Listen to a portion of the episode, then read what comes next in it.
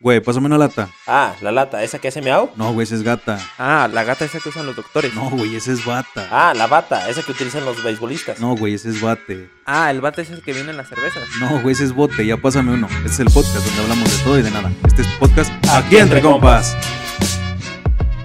¿Qué tal, compas? Yo soy Ahmed. Yo soy Julio. Y juntos somos. Aquí entre compas. Hoy, hoy nos faltó, va, faltó Sí, como estuvo muy estuvo muy corto corto. esta presentación. Este, pues, bueno, un saludito a nuestro amigo Panda. Sí, es más, vamos a meterlo. Y yo soy eh, Richard el Panda. Yo soy Richard el Panda. que no, bueno, en esta ocasión no nos pudo acompañar, pero De la que se perdió. De la que se Ah, perdió. Porque si supieran dónde estamos ahorita y con quién estamos, sobre todo. Sobre todo, y que fíjate que, que es, es algo muy, muy satisfactorio y lo, lo quiero mencionar. Estar aquí se siente diferente. Sí, completamente. Tenemos el privilegio de estar en el Palacio Municipal de San Luis Potosí. Este edificio emblemático. No, me siento en casa, Sí, güey. Me siento crecido. ahora, sí, ahora sí boleaste tus zapatos. Ahora sí, hasta me volía afuera aquí los zapatos, güey. No, no, no. Muchísimas gracias que está, que nos abrieron las puertas del Palacio Municipal. Ahora sí para esos, pero, pero espérame, para los que ya ves que somos un podcast chafa, estamos en el Palacio Municipal. Sí, no, no en cualquier lado. No en eh. cualquier lado. No en cualquier cuarto con cortinas Es negras. correcto. Estamos en Palacio Municipal. Oh, y, y todo esto gracias a, a nuestro buen amigo Julián. Muchísimas gracias por, por invitarnos, por, por permitirnos aquí este, estar grabando contigo. Les platico un poquito de Julián. Este, Luis Julián García, su nombre correcto de pila. Así es. Y por sus artístico. Y artístico, Artístico. también. nombre de telenovela que le digo. Es correcto. Pues miren, él es licenciado en Administración de Empresas Turísticas y actualmente se desempeña como coordinador de operatividad y eventos de la Dirección de Turismo Municipal. Y, Más pues, para que veas, hasta te sí, trabas, no, güey, en el nombre. pues es te- que te trabas. cortito. Más para que veas cómo anda. No, pues venga, un aplauso para nuestro compa, venga. ¡Uh! ¿Qué onda, chavos? No, pues qué tal, muchísimas gracias, muchísimas gracias por la invitación a esta plática aquí entre compas y pues muchísimas gracias por, por acompañarnos aquí en las oficinas de la Dirección de Turismo Municipal, aquí en el Palacio Municipal, ya como lo mencionó aquí nuestro amigo Julio, pues esta es su casa, chicos. Muchísimas gracias. No, pues es que es, es agradecerte de verdad tener compas este que nos puedan platicar un poquito ahorita que está en, las te- en el tema este, el Día de. Muertos, güey. Sí, de hecho, fíjate, no, no nada más estamos en el Palacio Municipal, sino aparte estamos en las fechas cumbres del, del- del Día de Muertos. Es. Ahorita están los, los altares, a todo lo que está bien padres, ya no sé si ya los visitaron por ahí. Este, vengan a ver al, al centro, ahora sí que todo lo que es este, el centro está lleno de altares, de adornos, de, de gente.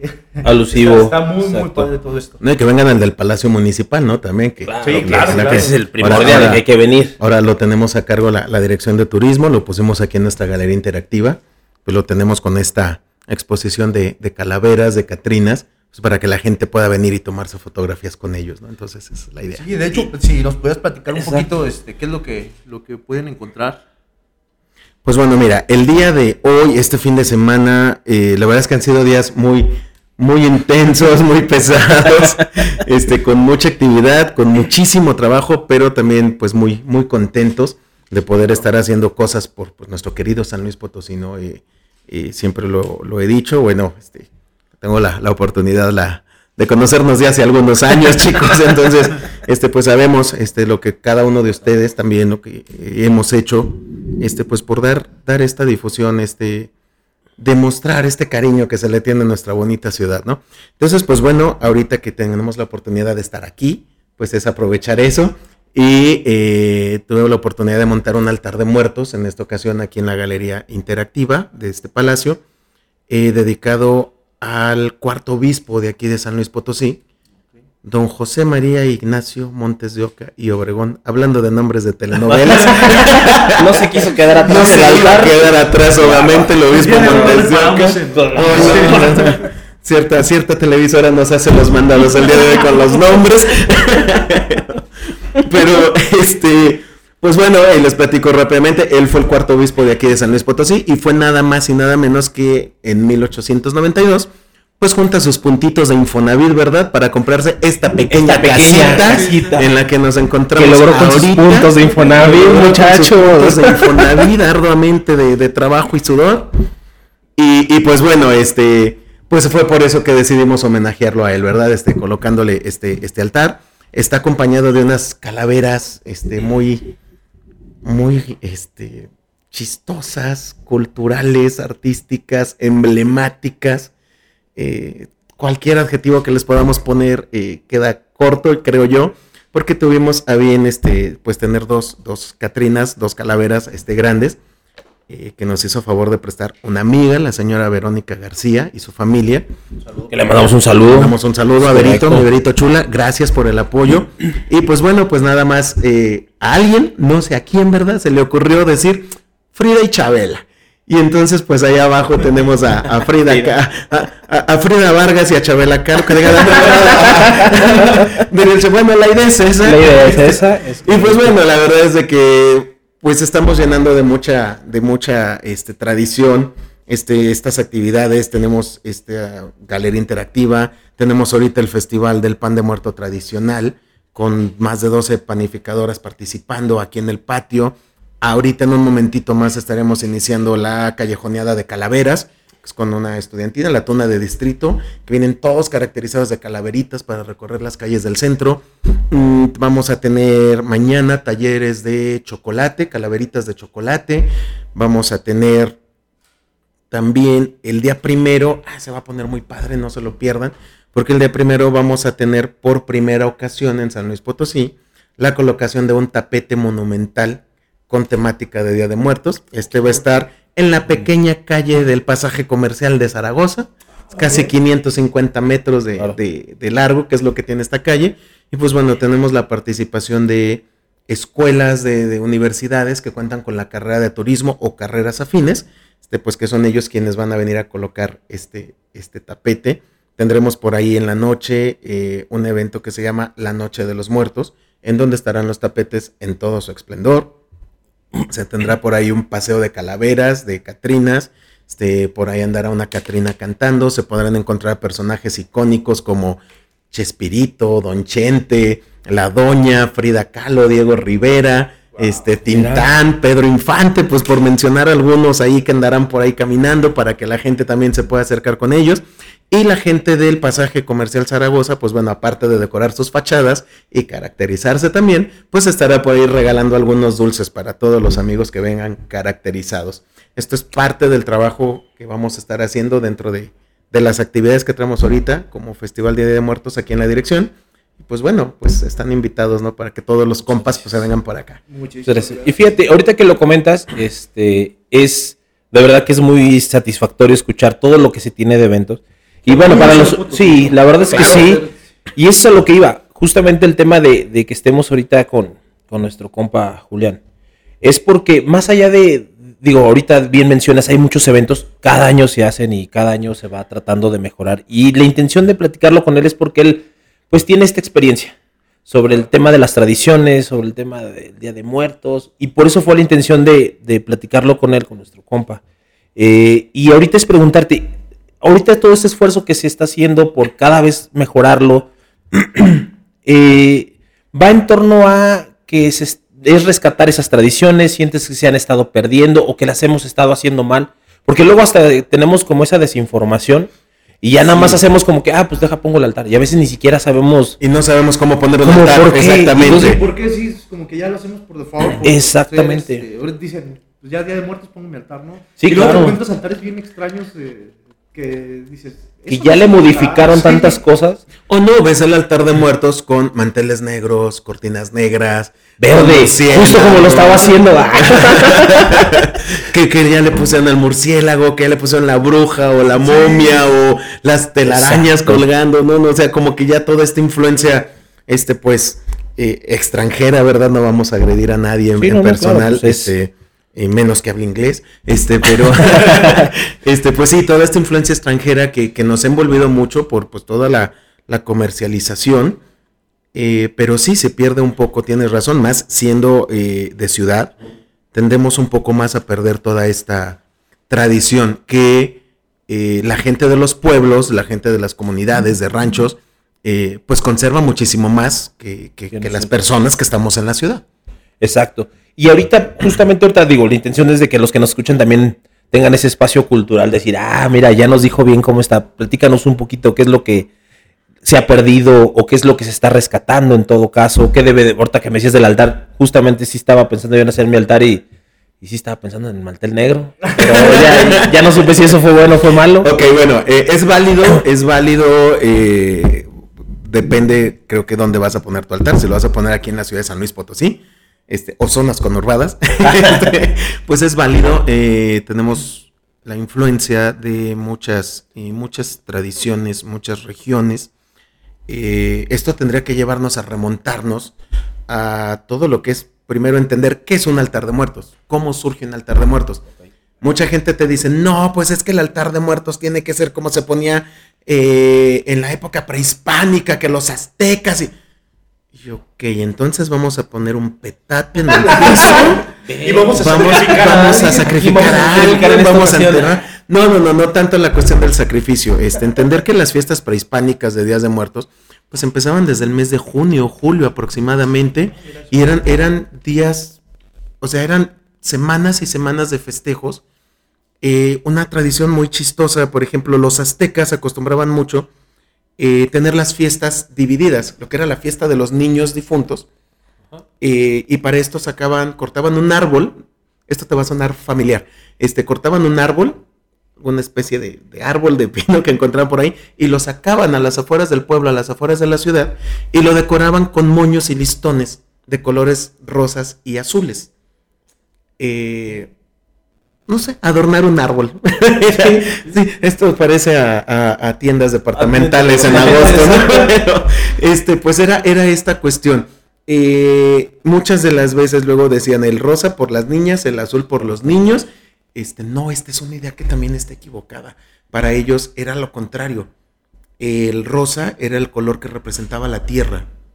Y entonces era fuerza, era lo que daba vida, era lo que daba este, toda esta eh, pues cuestión en la que ellos creían. Y entonces era un color de, de fuerza, de virilidad, de masculinidad, era el color del- de los niños. El rosa era el de los niños. Y los, el azul era un color que nos recordaba a, a los regalos que nos daba el cielo, a los regalos que nos daban los dioses. Entonces el azul se ponía más por las niñas, ¿no? ¿Por qué? Porque las niñas son un regalo de los dioses que te van a permitir que la especie humana, que, que la, que la dinastía humana siga creciendo, ¿no? Por medio de ellas. Entonces, como partiendo desde ahí, pues se van en algún momento de la, de, de la historia, pues dijeron, no, el azul es para los niños y el rosa es para las niñas, ¿no? Y esto se generalizó. Este, no sabemos si algunas otras culturas, este, mesopotámicos o chinos o, egipcios lo, lo- lo hayan utilizado de esta manera, pero bueno, lo que es nuestros, nuestros orígenes prehispánicos, pues tenían esta cuestión. Ya para las fiestas de los grandes, pues este árbol se llevaba al centro de la ciudad, al centro de la, del pueblo, al centro de la plaza, pues la, a la plaza principal, y se decoraba a sus pies, obviamente se le ponían otros tantos colores, predominando el color naranja, eh, y eh, se colocaban a los pies de este árbol regalitos, no es cierto, propiamente. Sí, sí, y se hizo la Navidad. Sí, no, no es cierto. Este, se colocaba una especie de ofrenda, se colocaba comida y se colocaba pues esta bebida de los dioses, ¿verdad? El, el tradicional y sabrosísimo pulque, que pues no cualquiera podía probarlo, ¿verdad? Solamente se le autorizaba a los sacerdotes y pues a los, a los ancianos, a las personas longevas, que eran pues como que de, de extremo Sabios, respeto, claro. los sabios, eh, pues eran los únicos que podían tomar este pulque que se ofrecía, ¿verdad? Eh, con el paso del tiempo, pues bueno, llega la colonización y mucha gente cree que los católicos y los cristianos nos trajeron las ideas y nos quitaron.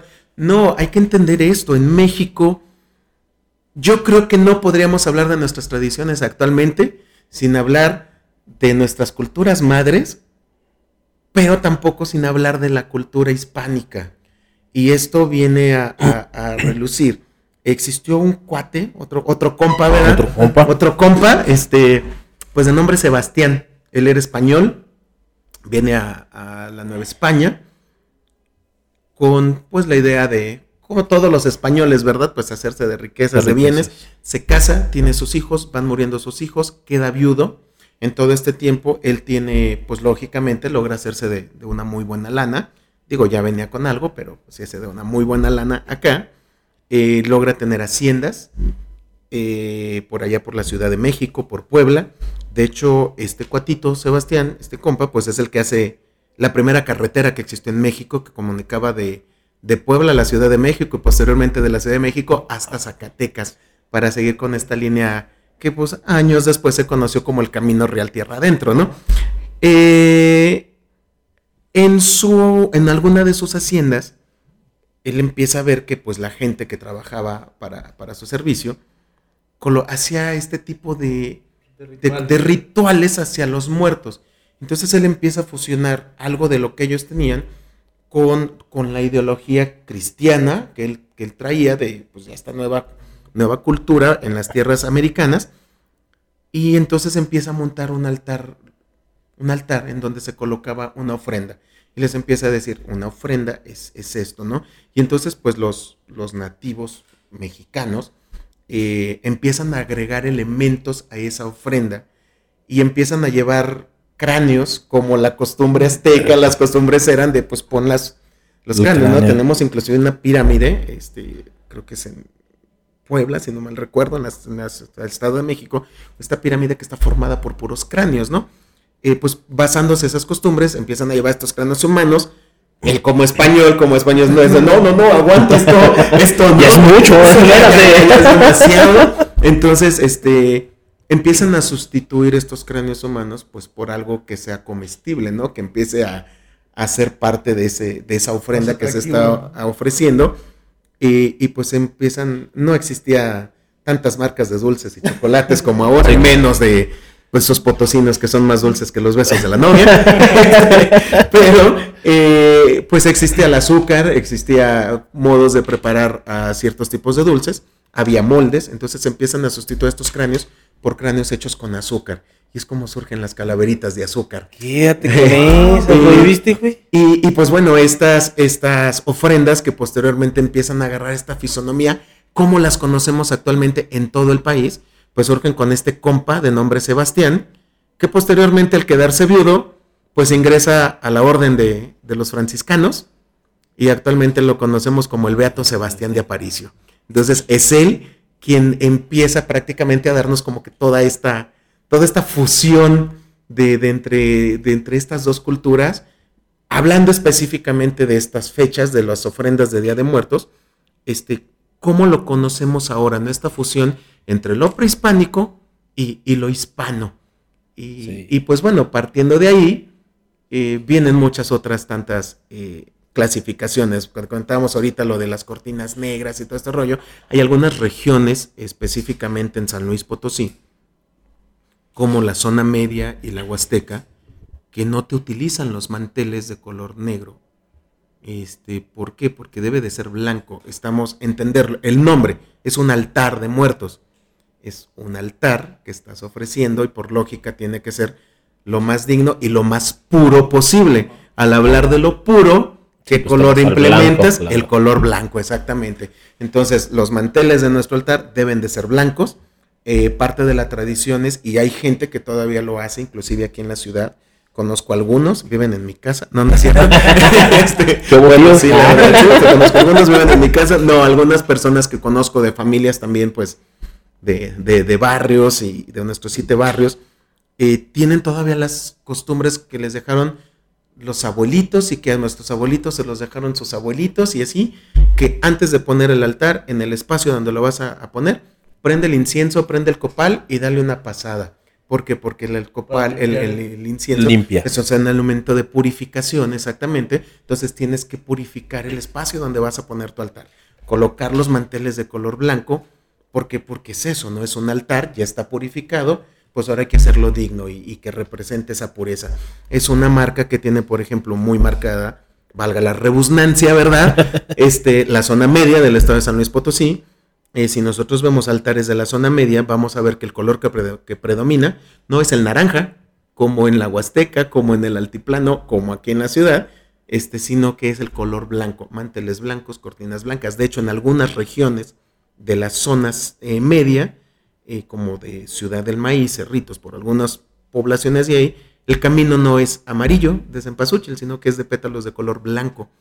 Entonces, eh, existe toda esta línea de, de, variaciones, ¿verdad? Este, si vamos a la Huasteca, pues bueno, ya vamos a ver más la que predomina, pues sí, algo muy colorido, por los bordados que vemos en manteles, que vemos en los que esquemas que utilizan las mujeres, las ropas, bueno, luego viene toda esta costumbre de chantolo, los huevos y demás. Este, pero pues vamos a ver que al igual que en la, que en la región, el color que, que predomina en estos altares pues, es el color verde. El color verde porque por la palmilla, por la limonaria, por los arcos, por los troncos de plátano, por toda esta vegetación que se utiliza, que tienen allá y que se utiliza en la misma ofrenda. Entonces por ahí vamos viendo estas variantes. Si nos vamos hacia el altiplano, pues bueno, el altiplano es semidesértico. Y entonces pues ahí está una regla que, no, recuerdo bien cómo es la regla, que dice que si vuela, se mueve o se arrastra, se come. Se come. Se come. Sí. Y entonces, pues ahí viene, viene precisamente esto, ¿verdad? Que vamos a ver, pues vamos a ver más colores más, más terrosos este, sí vamos a ver, eh, hay una característica muy interesante hacia el altiplano, eh, hablando de altares de muertos, y es que hay uno en específico que se denomina como altar ranchero. Y este altar ranchero, este, pues tiene mucho que ver con las comunidades más recónditas, en donde, pues bueno, da lo mismo si tu mantel es blanco, si tu mantel es azul, si tu mantel es de cuadritos o con florecitas, este, porque lo bordó la abuelita, porque lo bordó la mamá, o sea, se pone, o sea, la gente del altiplano, como no tiene, pues, bueno, de tradición y de costumbre de hace muchos años, es adaptarse a, las circunstancias del, del ecosistema. Claro, exactamente. Y las condiciones de vida. Y pues entonces todo es más hechizo, ¿no? Eh, entonces, pues bueno, encontramos un poco más, más artesanal, exactamente. Esa era la, palabra. Gracias. ¿Viste cómo se lo sacó? Chizo. Este, pues bueno, eh, Viene esta cuestión en que estos altares son más austeros, vamos a verlos más, un tanto más coloridos. ¿Por qué? Porque los, no vamos a ver los magníficos arcos que vemos en la Huasteca o que vemos en la zona media, sino que vamos a ver una decoración tan diferente que pues bueno, viene este exceso de papel picado. ¿Por qué? Porque es una fiesta. Luego mucha gente dice, es que para el Día de Muertos solamente se pone el color negro y se pone el naranja y el morado. morado ¿Por qué? Pues porque el negro porque estamos de luto. Y el morado, ah, es que somos católicos, esto es el luto de la iglesia. Yo, ok, bueno, la iglesia para el Día de Muertos también se viste de color negro. Entonces. sí, pero es como esa influencia de la Semana Santa, ¿no? Que tapan a todos los santos con morado. Este, sí, pero bueno, este, ya si nos vamos a meter a esa línea, pues es otra línea, ¿verdad? la línea La línea litúrgica. Pero ¿cómo adoptamos esas La línea litúrgica que también nos marca que el morado, pues es, es el color de la espera, ¿verdad? De la preparación. De la preparación. Entonces, eh, entramos ahí en esta disyuntiva, un, un tanto por, pues, por populismos. Y el color naranja, pues es que es el color del cempasúchil, ¿no? Y pues bueno, eh, no, la verdad es de que el altiplano nos deja muy en claro que cualquier color es bueno para la fiesta de Día de Muertos por eso la fiesta de Día de Muertos en cualquier parte del país es una fiesta llena de colorido y con muchos colores y tú puedes utilizar todos los colores que quieras. ¿Por qué? Porque a final de cuentas, pues es una fiesta y quieres que se vea lo más alegre posible. Entonces eso es lo que vamos a encontrar en el altiplano. Si vamos a la Huasteca, pues vamos a ver ya últimamente el papel picado, pero no lo vas a ver en exceso en una ofrenda o no lo vas a ver en una ofrenda. Caso contrario, si te vas al altiplano, lo que más vas a ver en una ofrenda es papel picado. ¿Qué es lo que pasa con la ciudad?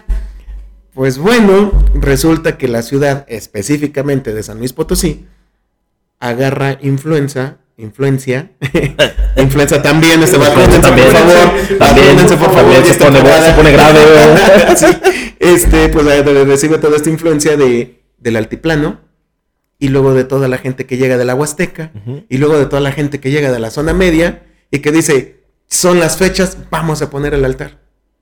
Sí, pero es que tu altar debe de tener siete niveles y debe de tener arcos y debe de tener mucho papel picado y debe de tener los caminos y debe de llevar los manteles de tal color. Pero espérate, pero es que en Michoacán hacen esto y yo soy de Michoacán, entonces también vengo y le pongo esto. Sí, pero en Hidalgo acostumbramos a colgar esto, entonces como yo vengo de allá, entonces también le voy a poner esto. Sí, pero es que en la Ciudad de México, pues cámara, compa, pues allá le ponemos esto. Unos bolillitos con tamales, le ponemos, entonces le ponemos la guajolota, ¿no? Entonces, digo, eh, entiendes la, la, la, temática de un altar de ciudad. Sí, claro. El altar de ciudad tiene toda esta influencia. Y por si fuera un poco, pues nos viene toda esta influencia extranjera, este que por ser ciudad, pues lógicamente nos llega muchísimo más, fuerte con todas las tiendas este, que nos llegan de otros países, que nos manejan toda esa cultura. Y pues bueno, eh, todos esos son elementos que a final de cuentas vienen entrando en un altar citadino, que también es conocido como un altar mestizo Porque un pues trae la mestizo, pues porque tiene una combinación, exactamente. Tiene una combinación de todas. Así es que Julio, pues es válido que le pongas Oye, tus cortinas. y- ya sé, güey. por, No, por- por imagen. Claro, Aunque, claro. por tradición, este, pues bueno, decían las abuelitas, los abuelitos, ¿verdad? Que no pongas color negro en tu altar. Y hay una regla, inclusive cuando hacen certámenes de concursos, de estos concursos de altares de Altares. muertos, eh, hay quienes marcan en sus, en sus convocatorias Que se puede utilizar cualquier color menos el color negro. Esto viene a ser una alusión a una ideología pues antañerona en la cual nos decían no pongas el color negro, ni manteles, ni cortinas, ni ningún elemento. ¿Por qué? Pues porque estás ofreciendo tu altar, tu ofrenda para que vengan tus muertitos y la visiten y los estás invitando a entrar a tu casa. Y vienen huyendo de los col- de las penumbras, de las Y tinieblas. tú te los traes. Y si tú les pones un color negro, pues ¿cuál es el color de esas penumbras y de esas pues, negro, tinieblas? claro. Entonces, en lugar de recibirlos, los vas a ahuyentar. Órale, Entonces, eh, pues surge toda esta idea, ¿verdad? Pues yo... Nunca se comen las sopas que le dejas ahí en el. Sí, güey. Ah, pues es que ya te dije que, la que también. no les gusta la de camarón con No, pues piquín. también. Y luego, sí, exacto. Luego le pones de habanero, güey. Pues también. Sí, ¿no? Oye, y en este andar, ahora sí que tu altar termina siendo, ¿qué terminas adoptando? Digo, porque te nutres de todo este conocimiento, de estar viendo altares de todas las regiones. Y sí te gana, a veces, sí debe de ganar un poquito el decir, ah, pues sí se veía fregón, sí se veía chido. Pero a ti, a ti, a ti, ¿qué te llama más de tu altar? ¿Lo haces más? ¿En qué te vas? Es que mira, para uno que no, no tiene conocimiento, pues lo vas tomando así como de, ah, pues me gustó porque se veía con papel picado. Me gustó porque le di el mantel negro y se veía chido. Sí. Pero cuando sí tienes un conocimiento, sí te da así como de. Te, te da el tique en el ojo cuando ves ciertos elementos que dices. Sí, la verdad es de que sí, este, y, y pues bueno, creo que acá ah, el buen Ahmed sabrá que casi no soy este, nada, nada fijado y nada. este, Pero qué qué bueno que lo mencionó contigo, güey. Eso es lo que a mí me da gusto, güey. los Sí, temas, güey. este, este, ya, ya nos tocó por ahí de, está mal el documento. Te lo regreso, pero bueno. Eh, Sí, soy muy, un tanto muy fijado en algunas cosas, pero eh, creo que existe esa flexibilidad de la que estamos hablando ahorita, en la que puedes combinar, o sea, entender que se pueden combinar tradiciones. De hecho, eh, como lo comentaba ahorita, entender que en de los altares de muertos potosinos, citadinos potosinos, tienen influencia de, de- de muchísimas regiones, no solamente de las otras tres del estado. Sí, claro. Como ya lo mencionamos, tiene influencia de varios, de varios Estados, estados, de. Chiapas, de Oaxaca, de Hidalgo, de Michoacán, del Estado de México, de la Ciudad de México principalmente. Y pues bueno, actualmente ya ves también mucho Aguascalientes porque donde quiera tenemos Catrinas, ¿verdad? Sí. Entonces, eh, es una cuestión válida. Eh, a mí en lo personal, eh, me gusta cuando me llegan a invitar como jurado calificador de algún certamen de estos de, de altares de muertos, pues más que decir, no, eso está mal, eh, ponles el cero, pues no. Oye, para sí. que nos escuchen los que se, me- se inscriben a los concursos, aquí Sí. está. Cuidado porque voy Cuidado. aquí va a dar todos los rasgos. Exacto. Haber escuchado nuestro episodio la próxima semana. les va a servir escuchar nuestro episodio. Sí, No, no, no, la verdad es que no, o sea, no soy de ahí, les pones el cero y ya, o sea, les pongo Claro. el cero, pero te explico por, ¿Por qué. Ah, No, no es cierto, no, no me gusta poner ceros. este, o sea, ok. Oye, y este, luego está- dicen que no es fijado. güey. No, pues es que así como diría la de la tele, ¿no? O sea, pues de que está bonito tu altar, sí, está bien bonito, de veras. O sea, sí está chidito. Sí, sí está, sí está Sí, sí, bonito. Te faltaron los elotes, güey. o algo así. No, no es cierto. Este, creo que es obligación de todos nosotros, y así como lo hicieron nuestros papás, nuestros abuelos con cada uno de nosotros, o, o, al menos con los que sí lo hicieron, porque seamos realistas, eh, y aquí culpo mucho a las generaciones que están arriba de nosotros. Eh, se dice mucho, desde que yo estaba puberto, así que, ay, es que los jóvenes ya nada les interesa. Es que los jóvenes no valoran las tradiciones. Es que los jóvenes no le toman cariño a esto. ¿Cómo te explico que si no hay quien se los inculque, jamás se lo van a tomar? Y si solamente los sentamos frente a la televisor, como, como nos tocó Pues sí, crecer claro. a varios de nosotros, actualmente pues ya crecen con el celular, ¿verdad? Y es increíble, o sea, mi sobrinita de tres años le sabía mover mucho mejor el celular de lo que yo sé, o sea, más de contesta y cuelga, Sí, y, claro. manda, y manda el mensaje, y, y no, y ya estaban moviéndolo y bajaban aplicaciones, además con tres años, cuatro años de edad. Si así como somos para soltarles las cosas eh, tecnológicas, fuéramos para inculcar las tradiciones, pues estamos de acuerdo que no tendríamos que estar luchando por un... eh, hay que buscar la manera de rescatar la tradición del Día de Muertos. Hay que buscar la manera porque prevalezca y se mantenga vivo. Porque, porque sería algo que ya tenemos marcado desde pequeños. Los maestros en las escuelas lo hacen desde el kinder, la primaria, eh, secundarias, prepas, universidades. Se sigue manejando. Pero si en la casa, que es la primer eh, núcleo educativo que tenemos, se descuida por el motivo que sea. Yo hablo en mi caso particular, cuando tengo estas pláticas con mis papás, era de la respuesta, pues sí, pero es que uno tiene que trabajar y tiene, no, sí, como lo tenemos que hacer ahorita, ya que somos adultos. Pero creo que también podemos darnos cinco minutos, diez minutitos para decirle al niño, mira, estamos en estas fechas y las cosas se hacen así así así. Vente, hoy es domingo, lo tenemos libre, vámonos al centro, te voy a llevar a ver altares de muertos, no sé qué significan, pero mira, están bien bonitos. Entonces, buscar la manera de ir inculcando eso. Y creo que es una obligación, definitivamente es una obligación que vamos teniendo. Y como diría eh, el Lord Farquhar, ¿verdad? En la película, pues para írsela dejando al que sigue y al que sigue y al que sigue. Sí, claro. Pero fíjate, yo creo que también ahí este, tienes razón. Ahí culturalmente los, los, nuestros papás, nuestros abuelos, antes no te explicaban, nomás era porque sí, porque así lo hizo mi abuelito o porque sí lo hacía mi papá. Aunado a eso, como bien dices, la tecnología ha permitido que haya demasiada información. Yo creo que más bien Sí. estamos bien desinformados de tanto Era- era bombardeo. Pero información buena y Exacto. mala. o sea, Sí, claro. Al final de cuentas no. Tú ahorita quieres ver cómo hacer un altar, te metes a San Google y te salen N cantidad de... y dices, güey. Sí, te salen, te salen N cantidad de información de cómo poner un altar de muertos. Exacto. Pero seamos bien realistas. eh, te metes a San Google eh, y, y pues ves ahí, ah, sí, ¿cómo poner un altar de muertos? Aquí dice la primera opción. Ah, ya me metí. Y resulta que yo estoy en San Luis Potosí y ya puse mi altar de muertos con sus manteles morados, ya le puse sus angelitos llorando, ya le puse sus velas de cera escamada, ya le puse muchas flores blancas. Oye, no manches, qué fregón es tu altar, ¿de dónde es? Sí, claro. O sea, jamás te diste cuenta que en las letras chiquitas decía Puebla. Eh, pequeño detalle, ¿no? Entonces creo que, que partimos desde ahí. Que está bien, digo, es válido. Estás dentro de México, eres mexicano. Pues está bien que estés en San Luis y pongas un altar poblano, no pasa nada. Yo he participado en certámenes montando altares con temática hidrocálida. Y, ganado, por cierto. Modestamente, sí, claro, modestia aparte, modestamente. pero este, eh, creo que es eso. eh, Oye, lo donde comentaba. donde no salga una de Campeche, porque estaba viendo que ahí en Campeche este, exhuman a los, a los muertos y Hay una, los hay, hay una comunidad, sí, hay una ¿Los comunidad en? Campeche que lo hace. Eh, ¿Les dan su rol? Lo- Los limpian al menos. No, no Ah, sé Sí, lleguen, pero limpian, los tienen eh, pues ahí, uno, dos días, los vuelven a meter al Lo hoyo. chinga, güey. Digo, aparte de la física, Sí. tenerlo ahí. Digo, tiene sus, o sea, también tiene sus procedimientos, su Sí. protocolo. Creo que no los pueden hacer antes de los tres años de haber fallecido y, y demás. Pero sí, o sea, imagínate. Pero como Sí, culturalmente sí. tú vas, güey, y si te sacan de onda, güey, Sí, y dices, sí. espérate, güey. No, deja de eso, lo bonito que ha de oler a los días de muertos por allá, ¿no? digas, Digo. Sí, seguro, seguro que sí. Ha de, ser, ha de ser interesante esa cuestión, pero pues bueno, esa es parte de la, de la diversidad de culturas que, que- tenemos.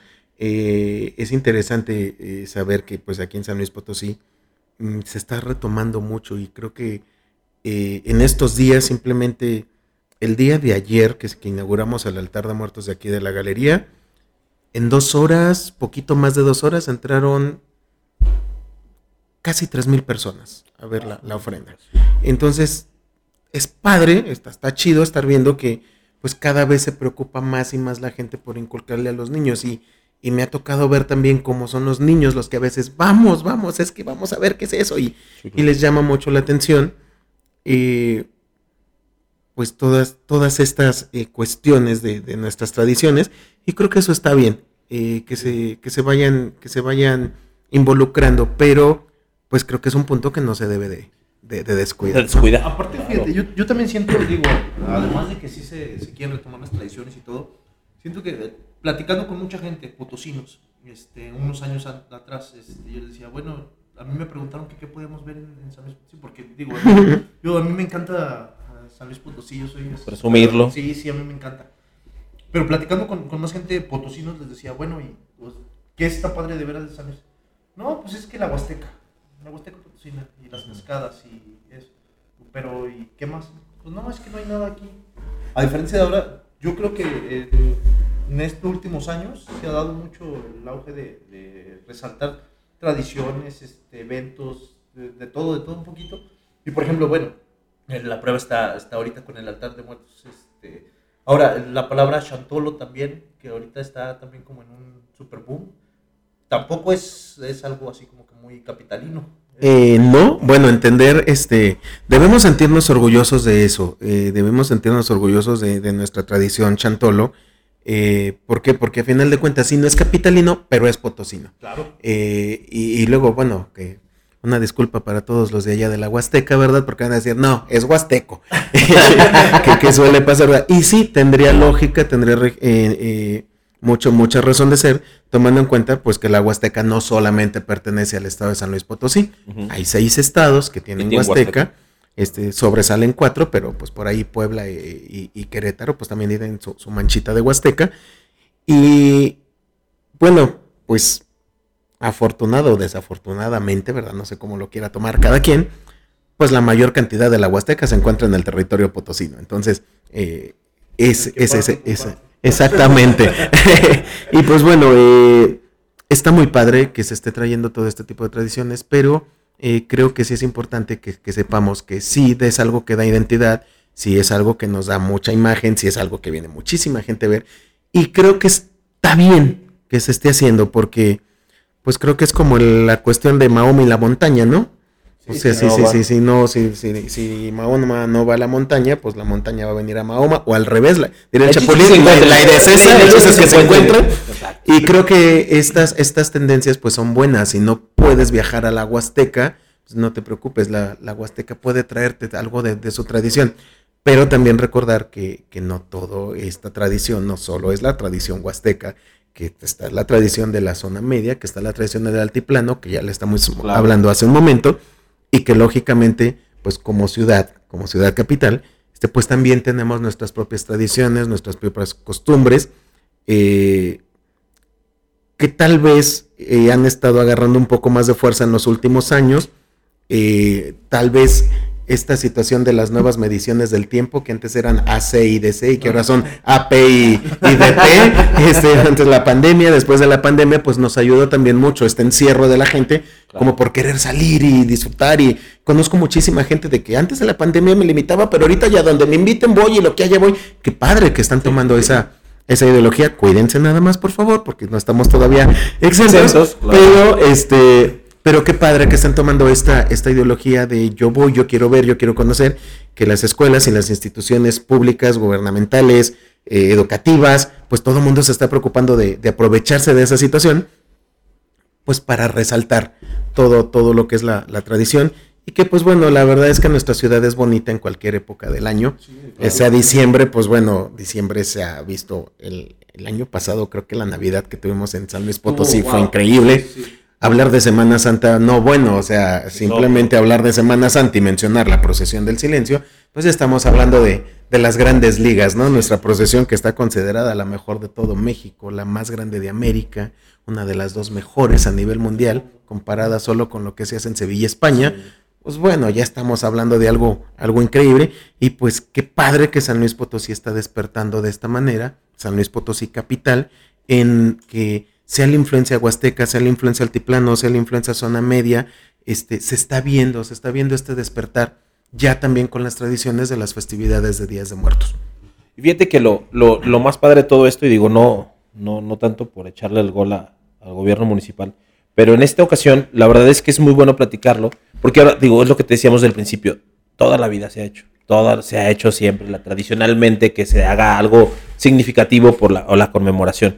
Pero el que ahora tengamos la oportunidad cada vez de que nos vayan explicando más. Digo, la verdad es que estar contigo ha sido muy, muy chingón porque es despertar un poquito y decir, a ver, sí es válido, todo es válido, pero vamos con conocimiento y decir, ah, Claro. esto sí, esto no, esto lo puedes adoptar, esto no. Al final de cuentas, como tú decías, es muy respetable, cada quien tendrá su respeto y cómo quiere vivir estas fechas, pero no hay nada como tener el conocimiento y qué fregón, la verdad. por qué, ¿no? Sí, Exacto, claro. o sea, si vas a poner tu ofrenda, o sea, si vas a decorar tu casa con motivos de Halloween, está bien, Pero que tú está sepas chido, por qué, claro. Pero que sepas qué es lo que estás poniendo. Sí, Si vas a decorar voy a ir a con mi casa, güey, me va a ver mi, mi altar con altar, con mantel negro. mantel y si me pregunto, decir, a ver, canal, pues porque a mí me gusta un chorro, güey. Sí, porque yo ya descubrí de todo lo, de todo, y nada me, nada me llena ese sentimiento que quiero recordar a mi familia.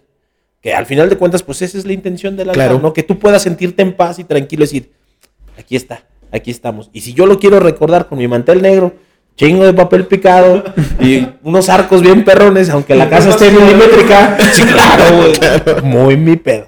Sí, No, pero qué fregón, pues es válido, te digo, es Claro. Este, pero claro, que lo hagas con conocimiento de causa. Hace ratito me preguntabas que, pues, qué onda con el altar, con, con mi altar Sí, es que ese es el que es bueno, los Oye, dice, no, yo ni pongo. ¿verdad? es que yo no pongo, bueno, este año quién sabe, la es que tenemos mucha chamba. Voy a tener que darme un chancecito ahorita en la madrugada, tal vez, para ver qué alcanzamos a hacer. Eh, fíjate que soy una persona muy curiosa, es una persona un tanto peculiar tal vez en ese sentido. Mm, creo y últimamente he adoptado la doctrina de que a final de cuentas las fiestas de Día de Muertos son una fiesta de todo México. Claro. Eh, por ahí me dicen luego por acá, los que me siguen en Facebook, que, que me encanta andar de pata de perro. No es cierto, ni salgo. Nomás los ando salgo. compartiendo. Nomás, nomás voy a donde me invitan, pero... Este, pero más que eso, sí, me gusta mucho visitar lugares, me gusta conocer lugares, me gusta conocer gente, pero también me gusta traerme algo de ese lugar, de esa gente que conocí. Eh, soy un coleccionista empedernido de, de artesanías eh, de varias partes de México. Y entonces, pues realmente, ¿qué es lo que vas a ver en mi altar? Yo te lo puedo decir así, en mi altar vas a ver a México. Sí, vas a ver a mi familia, pero vas a ver a México. ¿Por qué? Pues porque vas a ver el mantel que me traje de Chiapas, con los floreros que me traje de Michoacán, con las candelabros que me traje de Oaxaca y los adornos que me traje, no sé, de Hidalgo y pues tal elemento que tengo de Zacatecas o de Aguascalientes o de la Ciudad de México. Me gusta mucho jugar con estas cuestiones. Hace 3, 4 años tuve la oportunidad de viajar por primera vez a Michoacán, a la zona de la, de la laguna de, de Michoacán. Al tranquilo, Michoacán. Al, al tranquilo, Michoacán. La verdad es de que sí. No, ¿Por qué no sí? le hagamos ¿A una, poco no- no le hagamos una que mala fama? Hablando en cuestión turística, Tranquilo. este, obviamente, pues también. es que dice, por primera vez fui así como... no, no, no, me refiero a que no había tenido la oportunidad de viajar a Michoacán Ok. en fiestas de Día de Muertos. Ah, hasta ándale, esa ocasión. sí, o sea, no, no, no me dejó terminar. ¿no? No, no me dejó terminar. Hubiera sido otro día. No, no, no, a la noche de los muertos específicamente, de verdad es algo increíble. Este, ¿Neta? quien no lo crea y de verdad quien diga, ay, es que como dicen que Disney se basó con esta película de, De Coco. Coco. De verdad, o sea, es que si no has ido a la noche de los muertos a los pueblos específicos de Michoacán, de Quiroga, Santa Fe de la Laguna, Sinsun, San Pátzcuaro, Janitzio, no vas a entender esa película. O sea, definitivamente. Eh, y es entender que lo que ves ahí es lo que eh, reflejado en esa película es efectivamente lo que se vive en esas regiones. O sea, el pueblo de Santa Cecilia es originalmente el pueblo de Santa Fe de la Laguna. Y empiezas a caminar dos, tres, cinco pasos y dices, güey, ¿en qué momento entré a la película, no? Porque lo ves exactamente Igualito. igualito. Ok. Este hasta mamá Coco, ¿verdad? Qué bueno, don. Ay, sí. Un saludo, un saludo de verdad, de verdad, un saludo a, a- a, pues allá a nuestros amigos de, de Santa Fe de la Laguna, que tuve la oportunidad de, he tenido la oportunidad de ir como tres, cuatro veces después de eso, convivir con ellos. Tuve la oportunidad de convivir un tanto con, con la señora Doña Salud, que, que es en quien se basaron para La este personaje. personaje. Y, y, pues bueno, es un encanto de persona. Y que acaba de fallecer exactamente hace como menos de 15 días. Y, y, pues bueno, darte cuenta de toda esta tradición, de toda esta costumbre. Yo, yo regresé fascinado de Michoacán, al grado que al año siguiente, sea, al altar de mi casa era San Luis, Michoacán. claro, sí, o sea, lo y el adoptaste. petate en el piso con la fruta y acá le pongo esto. Híjole, pero tengo los burritos de la Huasteca. Bueno, aquí se le van a ver bonitos. Aquí Entonces, acomodan. Me gusta mucho jugar con eso, eh, entender que los elementos que pones, pues a final de cuentas, pues te representa a México, ¿no? Y, y, y entender que, que una ofrenda de muertos, aparte de recordarte a tu familia, pues te recuerda eso, ¿no? El orgullo que, y aparte de ser, bueno, es un orgullo ser, ser mexicano. Y obviamente es una bendición ser potosino, Sí, ¿no? Digo, eso es otra eso, eso se, se habla aparte. Pero, pero sí, este, creo, creo fielmente que, que hablar de, de ofrendas de muertos, hablar de fiestas de muertos, definitivamente es hablar de México. Y entonces cualquier elemento que puedas poner en tu altar de cualquier parte del país, creo que va a ser muy válido. Sí, y el preguntártelo, aparte de, de- de ser metiche nada más, este, sí era preguntártelo porque sí, efectivamente, cuando uno a veces se, vamos a llamarlo, se especializa en algo, es difícil porque empiezas a conocer tantas cosas y por eso fue la curiosidad. Y qué bueno que tú puedes decir, ah, sí, mi altar es, es México. ¿Sí? Porque a mí eso me hace sentir bien, me hace reconocer todo lo que he vivido, todo lo que he pasado. Este, como decíamos, cada, cada compa que nos escuche dirá, pues yo tengo esta experiencia con mis altares, o yo creo esto de las festividades del Día de Muertos. Y nuestro punto ha sido, ha sido siempre eso, o sea, expresar cada quien lo que ha vivido, lo que cree, pero al final de cuentas que cada quien lo haga como, como le gusta, pero que lo viva, que lo disfrute. Y de verdad que, que platicarlo contigo ha sido una experiencia muy, muy chingona. El tiempo se nos va encima. Ya no te Claro. queremos este, quitar más tiempo Tiene porque, que seguir también con sus actividades. que- porque San Luis lo necesita, lo necesita ahorita que esté trabajando en estas tradiciones. Pero de verdad agradecerte. eh, más allá, este episodio era, era eso. Ver más allá, con, platicarlo con alguien que conoce. Porque nosotros, este, como los que nos escuchan, saben que pues platicamos nuestra opinión, pero no es muy- nuestra humilde opinión. Claro, ¿verdad? Sí, si hoy hubiéramos hecho de esto de los altares, Humildemente. ay, humildemente yo les hubiera dicho, pónganse un mantelito negro, miren, se ve re bonito y etcétera. Pero tus calabacitas, ojitos. pero qué, qué mejor que platicarlo contigo, que lo, en lo personal, este, tenemos mucho, mucho estima y agradecimiento de que seas nuestro compa. Y este, y pues bueno, era agradecerte todo esta, este espacio que nos diste. De verdad, muchas, muchas gracias. Todo lo que nos compartiste. No, pues gracias a ustedes por visitarnos. Ya ven que esta es su casa, al igual que de todos los potosinos. Qué bueno, vamos a venir a vivir para acá. Sí me gusta. Sí, me gusta el palacio. Este, pero este, pues sí, el espacio está, está abierto. Pues muchísimas gracias a, a- a nuestra directora, ¿verdad? La licenciada Claudia. Que, Que le mandamos un saludo, de verdad, y le agradecemos. La oportunidad de hacer esta. esta Que ya esta tendremos próximamente una colaboración con, con ella.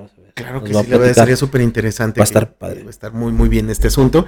Y, y pues bueno, eh, recordarles que pues la invitación para todos los que nos están escuchando, pues vénganse al centro, este, conozcan, conozcan su centro histórico, conozcan sus tradiciones.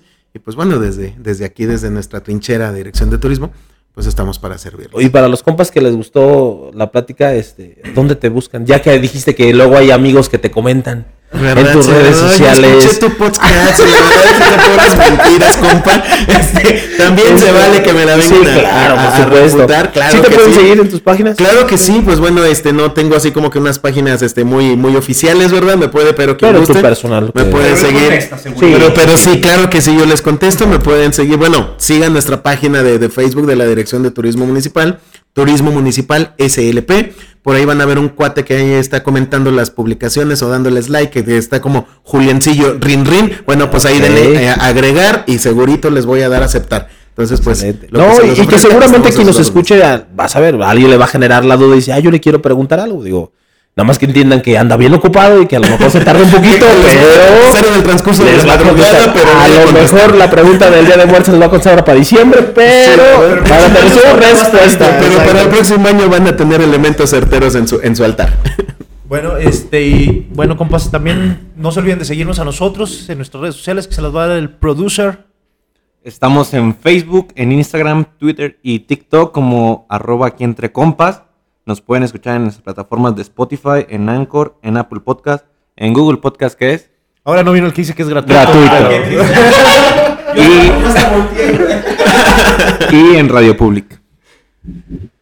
Pues bueno, compas, este, pues nuevamente un agradecimiento a la Dirección de, de Turismo Municipal, a- sobre todo aquí a nuestro buen compa Julián y pues no Luis Julián. Luis Julián García. Sí, sí.